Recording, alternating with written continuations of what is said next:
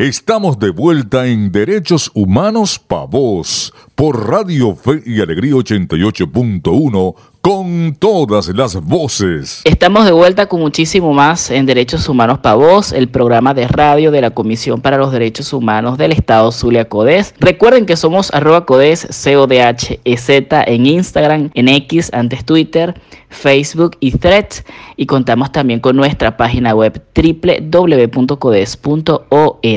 Les cuento que el 5 de noviembre se rinde un merecido homenaje a aquellas personas que se dedican al cuidado de personas mayores o en situación de dependencia. Se celebra el Día Internacional de las Personas Cuidadoras. Ahora, ¿por qué se celebra un día para las personas cuidadoras? Esta efeméride se creó en el año 2014 para reconocer la labor ejercida por cuidadores profesionales y familiares que dan lo mejor de sí mismos en la atención y cuidado a personas para el mejoramiento de su calidad de vida, bien sea por enfermedad, discapacidad o por edades avanzadas. En este sentido, Hoy queremos ahondar muchísimo más en este tema con una perspectiva de género por supuesto, para comprender las dimensiones que implica esta labor muchas veces invisibilizada. Por ello, damos la bienvenida a Melanie Agrinzones. Ella es activista feminista, defensora de los derechos de las mujeres y cofundadora de la organización UKIRA. Buen día, Melanie. Hola, un saludo a todas las personas que están escuchando Derechos Humanos para vos. Estoy muy feliz de este espacio, un espacio para seguir alimentando la conversación sobre derechos humanos. Melanie, en el marco del Día Internacional de las Personas Cuidadoras, ¿a qué alude este término tan amplio? Sí, em, una persona cuidadora es aquella que ofrece em, un servicio o varios servicios para el bienestar de otras personas. Eh, usualmente la labor de las personas cuidadoras está muy relacionado a cuidar a personas eh, mayores, personas que tengan algún tipo de eh, enfermedad o personas con alguna discapacidad. Em, pero también eh, una persona cuidadora es aquella que en, materia, por ejemplo, de derechos humanos, también ofrece servicios de cuidados a víctimas, em, a, personas que fueron violentadas, eh, les ayuda em, y le hace algún tipo de seguimiento para que su situación de alguna manera pueda mejorar o cambiar. Em, las personas cuidadoras usualmente son mujeres, en la gran mayoría. Esto no quiere decir que no existan hombres que se, dediquen a los servicios de cuidado, pero ciertamente eh, eh, las personas cuidadoras usualmente son mujeres y gran parte del trabajo de cuidado cae sobre mujeres y usualmente mm, este tipo de trabajo no es muy reconocido. Melanie, el cuidado de las personas se considera un oficio silencioso. ¿Qué trasfondo social hay detrás de esta labor? Sí, el trabajo de, de cuidado usualmente mm, no sé si llamarlo como un oficio silencioso, porque siento que es un oficio que sí hace mucho ruido en el sentido de que ayuda al bienestar de otras personas, ayuda eh, a que otras personas se sientan acompañadas, queridas. Em, y desde allí eh, creo que no es un trabajo como tal silencioso, pero no es un trabajo tan reconocido, ¿no? Por ejemplo, en el caso de las mujeres que son cuidadoras, usualmente hay como un estereotipo de género allí de que, bueno, eso es, es natural en, nosotras las mujeres que hagamos esas cosas, pero no. Eh, nosotras tenemos una gran carga de cuidados eh, y usualmente en los espacios donde eh, se prestan servicios de cuidado hay mujeres realizándolo. Pero es un, es un trabajo que, bueno, que ojalá fuera un poco más visibilizado y entender que es muy importante porque sostiene la vida de las personas y que, bueno, lo vimos en pandemia, sin el trabajo de las personas que cuidamos y cuidamos de otras, pues se nos desborona eh, la sociedad. Y además que estos cuidados y también teniéndolo como una visión feminista de sobre los cuidados es también esa ternura y ese el sostenernos en, entre grupos de personas que, que, conformamos algún tipo de movimiento para hacer frente a las violencias, ¿no?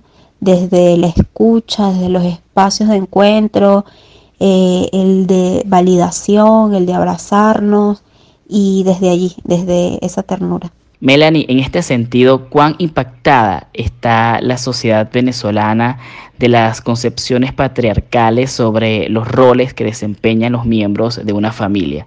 Bueno, sobre los miembros de una familia, entendiéndolo, es decir, eh, sabemos que vivimos en una sociedad como matricentrada, usualmente quienes llevan el mayor peso en las casas son mujeres, mujeres eh, que no tienen una pareja y que usualmente tienen hijos, hijas o hijes y que bueno, esto dificulta que eh, los roles de cuidado vayan de la mano también con trabajos formales, eh, que les permitan a, las mujeres avanzar en su autonomía. Y, aquí es cuando vemos una dificultad en, el en, lo, en, lo, que tiene que ver con los trabajos de cuidado, ¿no? Porque no es nada más romantizarlo, sino también entender que eh, los trabajos de cuidado a veces no son reconocidos muchas de las veces y no son remunerados eh, y muchas casas se sostienen justamente por el trabajo de cuidado que hacen mujeres. Por último, Melanie, ¿cuál es el camino para reconocer y reivindicar los derechos de las personas cuidadoras? Yo creo que eh, el camino que, que debemos tener para reconocer y reivindicar los derechos de las personas cuidadoras creo que son múltiples. Es decir, el visibilizar este, este trabajo, ¿no? Aquellas eh, personas que cuidan y tienen un salario o una remuneración, pero también de aquellas personas usualmente que son mujeres que cuidan pero no tienen una remuneración aparte, o sea, visibilizar esta realidad, eh, problematizar el cuidado eh, para generar políticas públicas em, y, poder reconocerla como una labor eh, que debe ser remunerada, quizás esa, esa es una de las, de las vertientes, pero también desde el feminismo y movimientos sociales y derechos humanos, reconocer el trabajo que hacen activistas, cuidadoras, por las víctimas y por la defensa de derechos humanos, también desde allí. Melanie, muchísimas gracias por habernos acompañado esta mañana. Y bueno, eh, hablar sobre cuidados muy amplio es un tema que me apasiona, pero eh, estoy muy agradecida por este espacio. Espero que en algún momento podamos seguir hablando sobre qué son los cuidados, las múltiples formas eh, que existen y de entender qué significan los cuidados en esta sociedad y qué significa el cuidado para los derechos humanos. Entonces, muchas gracias por este espacio y nos vemos pronto o nos escuchamos pronto. Nos despedimos de Melanie Agrinzones. Ella es activista feminista, defensora de los derechos de las mujeres y cofundadora de ICURA, un colectivo feminista joven con enfoque interseccional. Ahora nos vamos a un breve corte, pero en minutos regresamos con muchísimo más por aquí, por la señal de Radio Fe y Alegría 88.1 FM. Ya regresa Derechos Humanos Pa' Vos por Radio Fe y Alegría 88.1 con todas las voces. En un tiempo reiremos y recordaremos el gran baile en la plaza. Puede que nos encontremos o nos echemos de menos. Imaginaré vuelvo a mirarte. Tantas cosas han pasado, poco tiempo por creernos. Volver a notar tu piel y acariciar tu pelo.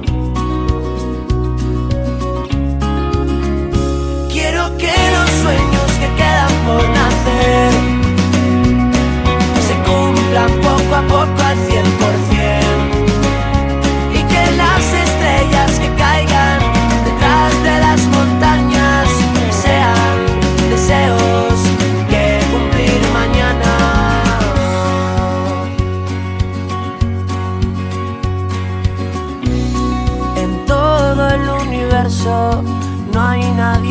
despierto, solo yo y no te encuentro. No quiero perder el tiempo, tampoco ese velero que quiere romper con las olas, sentir tu mundo otra vez y que no existan horas.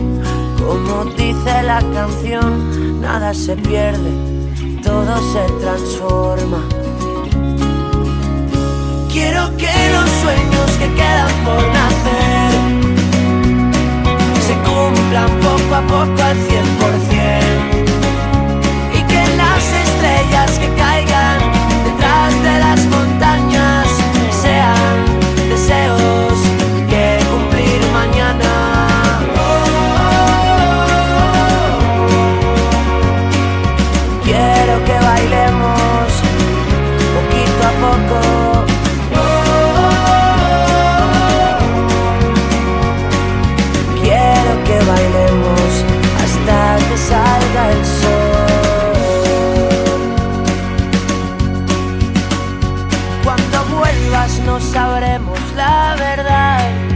hemos perdido el tiempo o se trataba de esperar. Impaciente por perderme en tu piel. Que me digas susurrando que tienes ganas de volver. Cuando vuelvas no sabremos la verdad Si hemos perdido el tiempo o se trataba de esperar Impaciente por perderme en tu piel Digas susurrando que tienes ganas de volver. Quiero que los sueños que quedan por nacer Se cumplan poco a poco al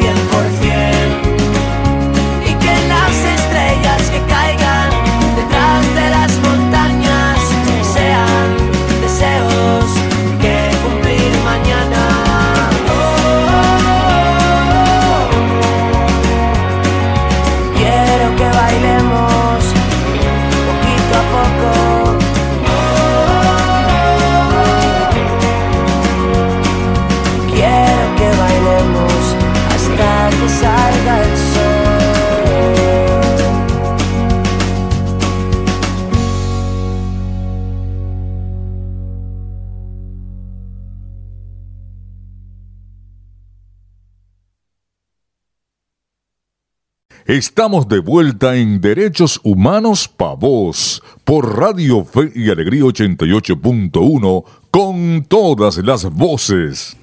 Seguimos en Derechos Humanos Pa' Vos, eh, recordándoles que pueden escuchar la retransmisión de este programa cada domingo desde las 7 de la mañana, de 7 a 8 de la mañana, por la señal de Radio Fe y Alegría 88.1 FM.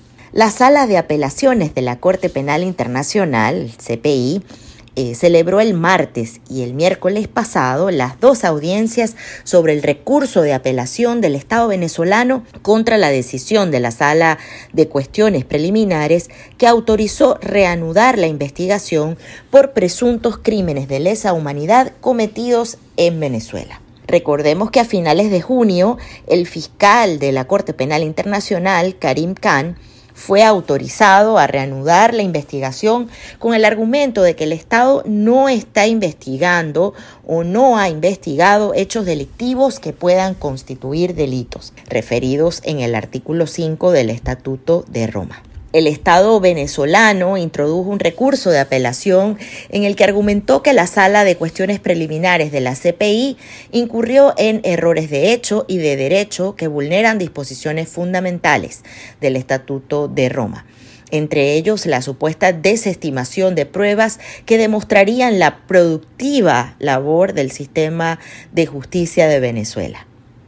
Por ello, y para conocer más detalles sobre el caso venezolano en la Corte Penal Internacional, le vamos a dar la bienvenida esta mañana a Andrea Santa Cruz, quien es abogada, docente universitaria y miembro de la organización Civilis. Bienvenida, Andrea, a Derechos Humanos Pavos. Hola, un saludo para toda la audiencia de Derechos Humanos Pagos. Un placer poder compartir con ustedes unos minutos. Recientemente la Corte Penal Internacional convocó a una nueva audiencia por el caso de Venezuela. ¿De qué va esta audiencia y quiénes formarán parte de la misma? Debemos recordar que el caso o la situación, mejor dicho, Venezuela 1 es una situación que estuvo en examen preliminar hasta el año 2021, cuando el fiscal Karim Khan anunciaba el inicio de la investigación. Una vez que la Fiscalía de la Corte Penal anuncia este inicio, el Estado venezolano tenía la oportunidad de eh, solicitar a su vez la inhibición de la Fiscalía alegando que los casos que también estaría revisando o investigando la Corte Penal, ya estarían bajo investigación o ya habrían sido investigados en Venezuela. Y frente a eso, el fiscal Khan respondió que eh, pues consideraba que en Venezuela no se habían investigado los mismos casos, eh, que de alguna manera habían elementos para eh, considerar que se estaban sacando de responsabilidad o extrayendo la responsabilidad a los más altos responsables, que las investigaciones se limitaban a los eh, niveles más bajos eh, de la cadena de mando, no se analizaba la cadena de mando, eh, bueno, entre otros aspectos que señalaba, por lo cual el fiscal no se quiso inhibir frente a la solicitud de Venezuela. Eso llevó a que la sala de cuestiones preliminares tuviese que tomar una decisión. La sala decide que efectivamente el fiscal Khan tiene razón y que puede continuar, en ese momento se plantea entonces que se reanude la investigación. Venezuela apela a la decisión de la sala de cuestiones preliminares y la sala de apelaciones convoca a una audiencia para escuchar a las partes eh, que efectivamente se va a realizar y es esa audiencia la que vamos a ver el 7 y 8 de noviembre, en donde va a estar la representación del Estado venezolano, la Fiscalía de la Corte Penal Internacional y la Oficina de la Defensa Pública de Víctimas, que eh, por sus siglas en inglés es OPCV. ¿Cuál es tu lectura en cuanto a las acciones del Estado venezolano que ha usado todos los recursos establecidos por el Estatuto de Roma durante este litigio internacional? Bueno, mi, mi opinión es que el Estado venezolano eh, considera que debe hacer frente a la situación ante la Corte Penal Internacional, retrasando al máximo el avance de esa situación, es decir, haciendo uso de todos los recursos que el Estatuto de Roma le brinda y no eh, permitiendo que fluya eh, esa, esa, actuación ante la CPI, ni asumiendo en el, dentro de Venezuela una voluntad para realmente investigar desde una perspectiva que es la perspectiva que plantea el Estatuto de Roma, que es para hacer justicia genuina. Si el Estado venezolano tuviese la voluntad de hacer justicia genuina, quisiese hacerlo, eh, podría entonces evitar el avance ante la Corte Penal Internacional de la situación Venezuela 1 pero como no ha habido voluntad, prefiere entonces ni que continúen las investigaciones, o mejor dicho, ni avanzar realmente en investigaciones en Venezuela, ni eh, que avance ante la Corte Penal Internacional en lo que pareciese ser una jugada para mantener una situación de impunidad. Entiendo que las víctimas eh, pues tienen la esperanza de que la Corte Penal Internacional sea un espacio de justicia y que esa impunidad cese. En este sentido, Andrea, ¿qué podemos esperar de esta audiencia de la sala de apelaciones de la CPI? La audiencia ante la sala de apelaciones es realmente innovadora en situaciones previas que han, ido marcando un poco la expectativa de lo que podía ocurrir en la situación Venezuela 1, como eran las situaciones de Afganistán y Filipinas.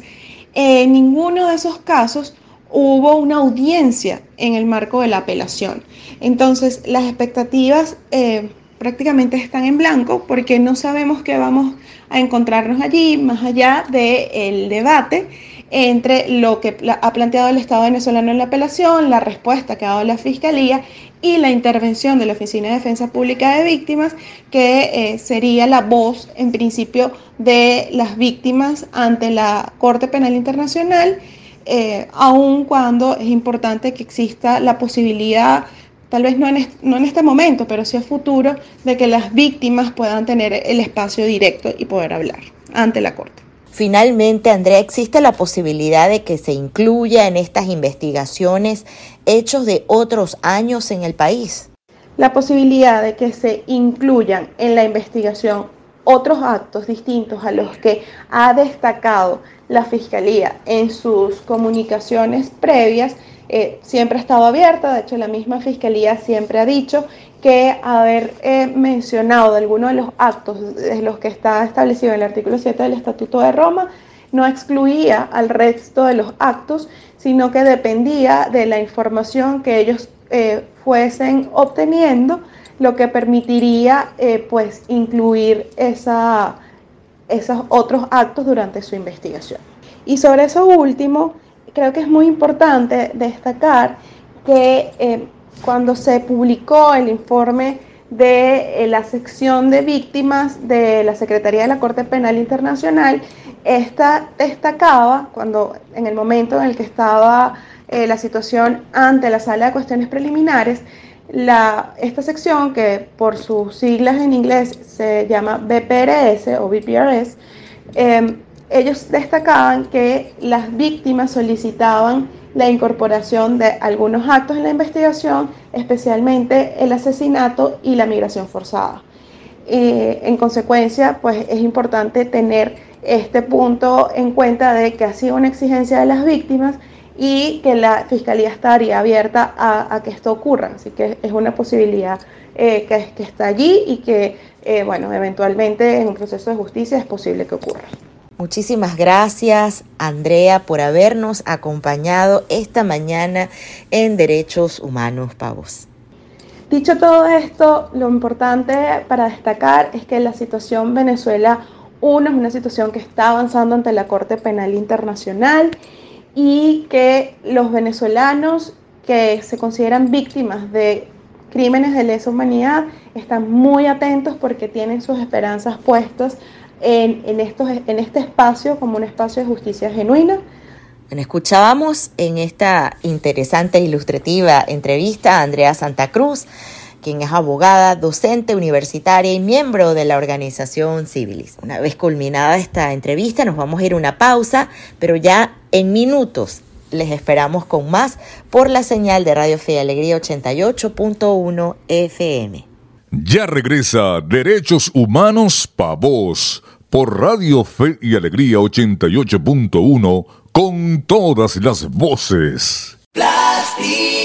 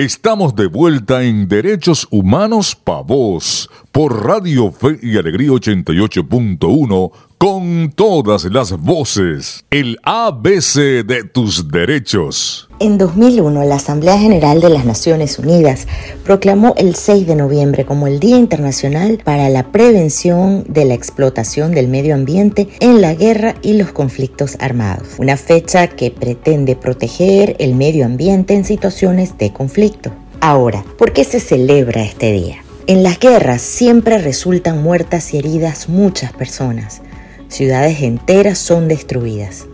Las personas se quedan sin su medio de vida ni sustento.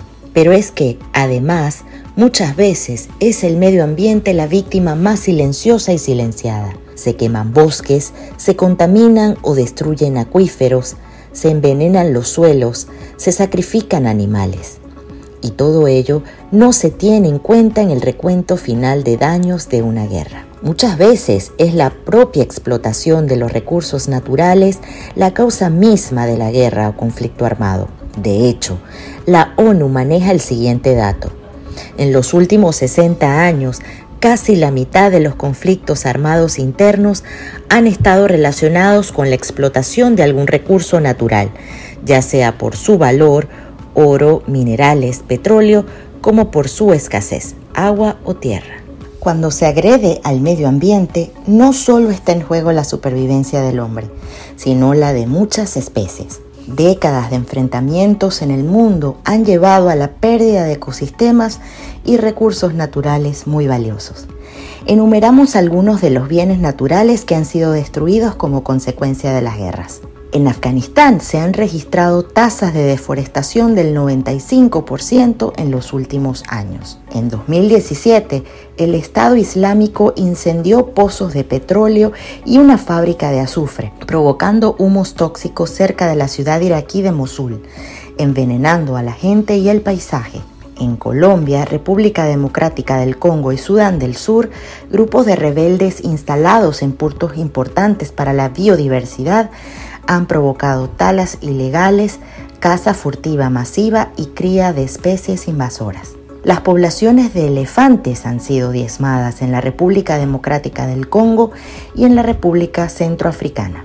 En Gaza, Yemen y otros lugares se ha dañado la infraestructura hídrica, como pozos subterráneos, plantas de tratamiento de aguas residuales, estaciones de bombeo o plantas de desalinización. Aprende de derechos con CODES. En el ABC de tus derechos hablábamos del Día Internacional para la Prevención de la Explotación del Medio Ambiente en la Guerra y los Conflictos Armados. Cabe destacar que la importancia de prevenir la explotación del medio ambiente en contextos de guerra ha sido una preocupación históricamente subestimada. Los impactos adversos que estos conflictos generan en el entorno natural, como la contaminación del agua, la devastación de cultivos y bosques, así como la explotación indiscriminada de recursos naturales, son evidentes ejemplos de esta problemática. Según el Programa de las Naciones Unidas para el Medio Ambiente, al menos el 40% de los conflictos internos registrados en los últimos 60 años están vinculados a la explotación de recursos naturales. Esto abarca tanto aquellos de gran valor como la madera, los diamantes, el oro, los minerales o el petróleo, como los recursos escasos, la tierra fértil y el agua. Además, se ha identificado que el riesgo de recaída en este tipo de conflictos relacionados con recursos naturales es el doble en comparación con otros casos ha llegado finalmente el momento de despedirnos eh, y como siempre tras los micrófonos estuvimos acompañándoles en esta hora Adriana González, certificado de locución 49286, Héctor Brito y quien les habla María Alejandra Sánchez. En la producción general, Winston León, en la coordinación de servicios informativos, Jesús Villalobos y en la dirección de Radio Fe y Alegría Maracaibo, Iraní Acosta. Como siempre les recordamos eh, que pueden encontrarnos en las distintas redes sociales como arroba codes. arroba CODHZ en Instagram, en la red social X, antes Twitter, en Facebook y en Threads, así como visitar y consultar el contenido de nuestra página web en www.codes.org. Sintonízanos en la próxima edición de Derechos Humanos para Vos por la señal de Radio Fe y Alegría 88.1 FM todos los sábados a partir de las 9 de la mañana y la retransmisión del mismo programa los domingos a partir de las 7 de la mañana. Aquí nos encontrarás hablando de derechos humanos.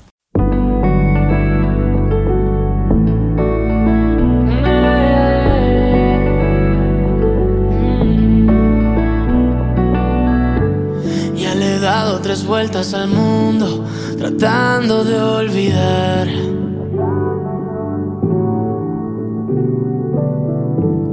Y pinté besos sobre los suyos, no los logré tapar.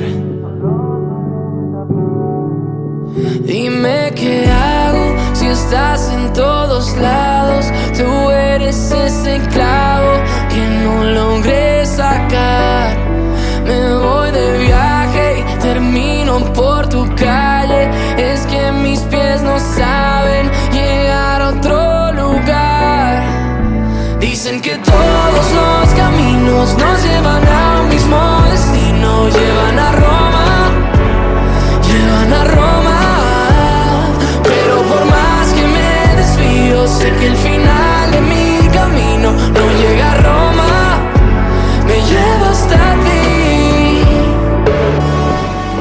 Te en millones de copas, siempre sales a flotar.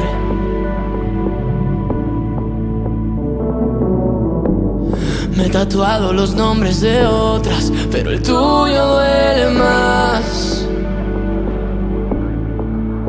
Dime qué hago si estás en todos lados. Tú eres ese clavo que no logré sacar. Me voy de viaje y termino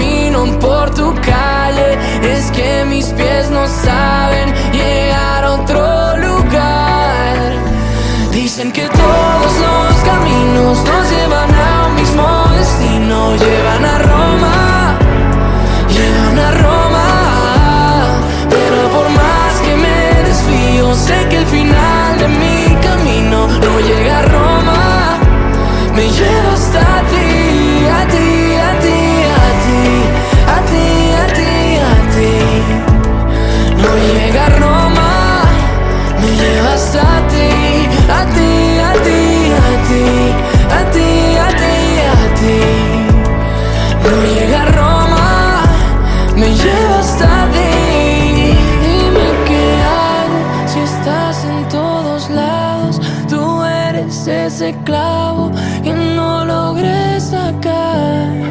Me voy de viaje y termino por tu calle. Es que mis pies no saben llegar a otro lugar. Dicen que todos los caminos nos llevan a un mismo destino. Llevan a Roma,